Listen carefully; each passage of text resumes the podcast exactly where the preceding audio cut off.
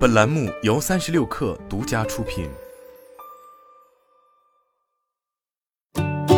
本文来自三十六氪神译局。说到财富，你会想到什么？美国十大富豪排行榜，你在阿斯彭的邻居房子比你的大，车子比你的好，在山上还有别墅，还是贵公司那位身家千万的 CEO，职业运动员、音乐家或电影明星。当然，从财务角度来看，所有这些人都是富人。但金钱并不能垄断财富。财富的定义是大量有价值的物质财产或资源。但看看这个定义，没有任何地方把金钱列为唯一有价值的财产或资源。你认为哪些资源有价值？与资源本身的丰富程度一样重要。关键是要对正确的财富形式进行优化。一、金钱。金钱是最简单、最明显的一种财富形式，因为金钱可以量化。福布斯杂志会实时追踪世界上最富有的人，所以每个人都可以看到超级富豪有多少钱。一个永无止境的游戏的特征——价格计分牌。因为货币财富太好认了，所以变成了一个比较点。金钱是唯一一种能让你看着邻居说“我比他富穷”的财富形式。金钱会变成一种下意识的竞争，就像任何其他竞争一样。我们想击败同行，赚更多的钱，获得更多的财产。沉溺于更多乐趣，为了赢得比赛不惜一切代价。但有一点往往会被大家忽视：到了一定时候，金钱会变成诱人的计分牌，但却是衡量财富的糟糕手段。金钱会出现收益递减。普渡大学的一项研究已经确定，增加收入带来的幸福感自十万零五千美元以后就持平了。这并不是说手上有五十万美元不会比手上只有十万零五千美元更快乐。但是每增加一美元所带来的额外幸福感会下降到接近于零。当你的收入增加超过这个临界点时，再想靠收入增加来获得幸福感就很难了。如果你停下来仔细想想的话，就会发现这是有道理的。当收入较低时，额外的金钱会对你的生活方式产生巨大影响。付房租会变得更容易，你会有安全保障，休假一两次你也能负担得起。然而，随着你的收入不断增加，你可以买更大的房子、更好的汽车、更好吃的饭菜和更好的衣服，但也就这样了，你也没法做任何新的事情了。你只是花更多的钱，更奢华的演绎当前的生活方式。如果你能支付账单，把钱花在体验上，然后把剩下的存起来投资，那你日子就算过得不错了。其他一切都是锦上添花。有些奢侈品不会让你的生活变得更好，但是在经历过它们之后，再失去它们，肯定会让你的生活变得更糟。有些人把金钱财富放在第一位，为了追求金钱财富而不顾一切。这种活法最大问题是与之相关的机会成本。让收入从二十五万美元增加到五十万美元需要多少小时？一百万美元呢？一千万美元呢？要赚多少钱才够？你还需要牺牲哪些其他形式的财富才能实现那个目标？这真的就是你想要赢下的游戏吗？二，知识，知识和金钱一样是财富的一种累积形式。然而与金钱不同，人与人之间所掌握的知识很难进行比较。通晓多国语言的人，大厨、世界级的投资人都知识渊博，但他们的知识形式不一样。不同的人有不同的获取知识的方式。有人是靠再怎么蹩脚也不怕讲而学会西班牙语的，有人是靠尝试过很多道令人作呕的菜谱才变成大厨的，有人是靠当了很久菜鸟才成为运动健将，尝试把生意做大，下一千次棋，与别人交流故事，这些都能帮助你积累更多的知识。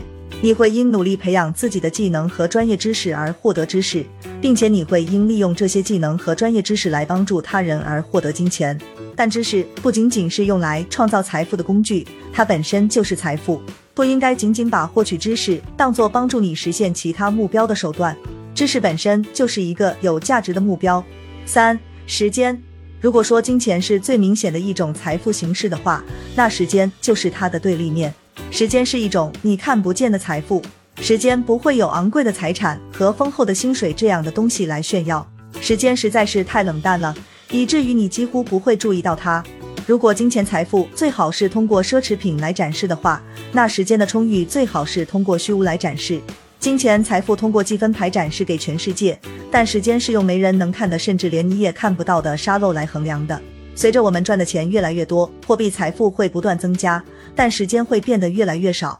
当你在经济上最穷的时候，你是时间最充裕的人。但是当我们时间充裕的时候，却很少会注意到。只有当时间快要逝去时，我们才会意识到时间的价值。从理论上讲，货币有无限的上涨空间。世界首富埃隆·马斯克现在的身价超过了两千亿美元，但是有朝一日，某人可能身价会达到五千亿美元，甚至一万亿美元。你没法否则这种可能性。时间正好相反，我们的时间是有严格限制的。我们的金钱一般会随着年龄而增长，但我们的时间却会随着年龄而减少。你买不来更多的时间，而且你永远也不知道自己还剩下多少时间。金钱和时间的关系大概是这样的：钱越多越多，时间越来越少。如果财富是以时间增量来衡量的话，那年轻人比任何人都富有。拥有一千亿美元当然很棒，但如果你是年轻人的话，为了换取贝索斯的财富，你愿意牺牲多少年呢？或者我们把问题反过来问：如何为了和我这个年龄为二十五岁、永远也不会成为亿万富翁的人交换位置？你觉得贝索斯愿意奉献多少金钱？也许是全部。他已经表示要在延寿技术上投资数十亿美元。氧气充足的时候，我们往往意识不到氧气的存在；但当氧气变得稀缺时，我们会拼命想要更多氧气。我们对时间的感受也一样。钱花光了，你还可以再挣；当你的时间用完时，游戏就结束了。机会成本就是一切。你的沙漏值多少钱呢？时钟一直在滴答作响。四、健康。健康是时间的表亲。跟时间一样，人在健康的时候很少会想到健康。当我们年轻的时候，我们往往拥有很多的健康，所以我们胡吃海喝，从不锻炼身体。没关系，你还年轻，不管怎样都会迅速恢复活力的。比方说，读大学的时候，不管你怎么折腾自己的身体，你大概都会没事的。但决策是会产生复合作用的，在金融领域，复利是一股强大的力量。每月多投资两百美元的人，在早年可能看不出有什么不同，但三十年后，他们可能会比别人多出数十万美元。但复利的作用不仅限于金融，事实上，它最有价值的应用是在健康方面。年轻的时候不注意健康，在早期你也许不会注意到产生任何影响，但是随着年龄的增长，对自己的福祉采取自由放任的态度，其结果是灾难性的。你吃进去什么开始变得愈发重要。你有没有锻炼身体开始变得愈发重要？随着年龄的增长，你的脸色会变暗，新陈代谢会减慢，潜在的健康问题也会变得更加严重。此时，你之前对健康所做的决定开始滚雪球，就像时间一样，我们很少会在拥有健康的时候想到它，但是，一旦失去的时候呢？健康将变成你唯一能想到的东西。有句话说得好，健康人有一千个愿望，病人只有一个愿望。而那个病人很少能实现他的愿望。健康的最大价值在于，它能为你提供选择权。当你破产，但是身体还是健康时，你有无数的选项。如果你很富有，但是卧床不起，那又有什么意义呢？就算你有十亿美元，但是却无福享受，又有什么用？关系。如果你缺少人际关系，那么其他所有形式的财富都会变得无关紧要。如果没有人跟你分享，要这笔钱又有什么用？